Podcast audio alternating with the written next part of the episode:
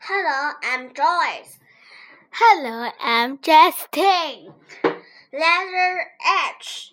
Helen has a hat. Ha ha ha. Helen has a hen. Ha ha ha. Helen has a harp. Ha ha ha. H is the sound of H.